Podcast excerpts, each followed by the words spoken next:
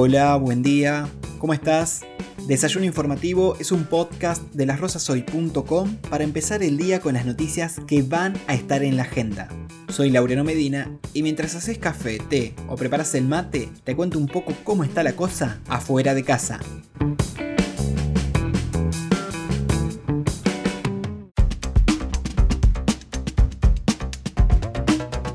Lunes 31 de mayo comenzamos con un comunicado que emitió ayer el SAMCO de las Rosas, donde informa que está recibiendo para su internación pacientes derivados de otras localidades y pide a la población mantener los cuidados necesarios para evitar la circulación viral.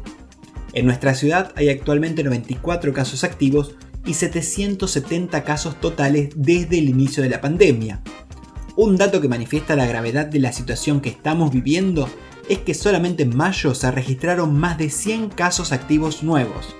Desde hace unos días, el lugar de vacunación ya no es el Belgrano Atlético Club, sino que se trasladó al sindicato de Luz y Fuerza, principalmente por la llegada del frío.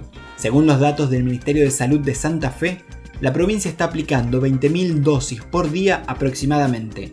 Avanzar más rápido en el proceso de inmunización es el objetivo que tanto el gobierno nacional como el provincial buscan pero también el que está condicionado en mayor medida por la llegada al país de las vacunas, algo que en las últimas semanas parece ir acelerándose. Otro tema que va a estar en agenda hoy es el decreto que publicó el sábado el gobierno de Santa Fe con las medidas de convivencia, popularmente conocidas como restricciones, que regirán en la provincia desde hoy lunes 31 de mayo hasta el viernes 4 de junio. El viernes ya se habían suspendido para esta semana todas las actividades escolares presenciales y se estableció que se debía sostener el vínculo con estudiantes de manera virtual o a distancia. Lo que se permite ahora es que las escuelas entreguen a las familias materiales pedagógicos impresos, algo que la semana pasada estuvo desestimado con el objetivo de que haya la menor circulación posible. Un dato con respecto a la virtualidad. El Ministerio de Educación reveló días atrás que solo el 10% de la población escolar accede a recursos digitales, en tanto, otro 10% lo hace de manera intermitente y el resto directamente tiene dificultades para conectarse. Ahora bien, ¿qué dice el decreto para esta semana?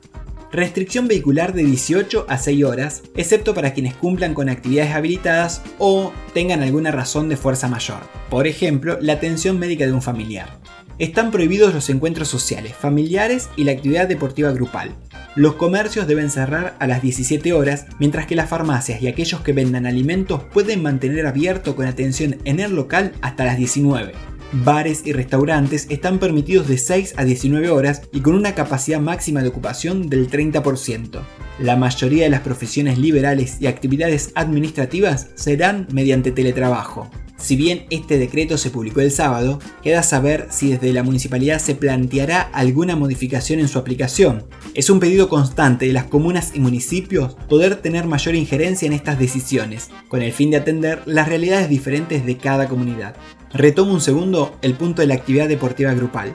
El miércoles de la semana pasada, profesores, instructores y otras personas relacionadas al fitness o a la actividad en gimnasios se reunieron mediante videoconferencia con el senador Guillermo Cornaglia con el objetivo de declarar a la actividad física como actividad esencial y promotora de la salud. Así, mediante un proyecto de comunicación presentado en la legislatura santafesina, se busca que el gobierno provincial habilite el desarrollo de actividad deportiva grupal cuando se pueda realizar con los protocolos de seguridad e higiene correspondientes. Mira a tu alrededor. Si hay una luz prendida sin necesidad, apagala. ¿Por qué te digo esto? Porque comenzaremos a pagar el nuevo aumento de la empresa provincial de la energía. Será en tres tramos durante los meses de mayo, julio y noviembre. Las subas para los domicilios será de entre un 20 y un 32%, mientras que las industrias y comercios con altos niveles de consumo llegarán a pagar hasta un 63% más que en mayo. La pregunta es, ¿cómo impactará el aumento en el nivel de inflación y en el poder adquisitivo de santafesinas y santafesinos? Vamos con una noticia local. La Municipalidad de Las Rosas tiene programado para esta semana empezar con la pavimentación de 8 cuadras. Se trata de calle Ituzaingó entre Las Heras y Ciudad de Coronda. Caseros desde Paso de los Andes a San Lorenzo y San Lorenzo desde Las Heras a General López. Así que, si vivís o circulás por alguna de esas cuadras, tal vez tenga que desviar de recorrido por algunas semanas. Además, el Consejo Deliberante con la mayoría automática que tiene, aprobó la contratación directa de la empresa Laromet para la reparación completa de todas las calles de asfalto por un costo aproximado de 4.800.000 pesos. ¿Por qué el Consejo tuvo que aprobar una contratación directa? Porque el costo de los servicios o insumos que compra la municipalidad excede lo permitido por ordenanza y, en ese caso, el Consejo debería entrar en funciones como órgano de control. Tener mayoría de concejales oficialistas permite al intendente eludir ese paso y negociar directamente con las empresas proveedoras. La justificación que esgrimen desde la municipalidad es la de acortar los plazos en el contexto inflacionario que tiene el país. Pero, por otro lado, no existe un concurso real de precios y la decisión de a quién se le da el trabajo se define unilateralmente desde la Intendencia.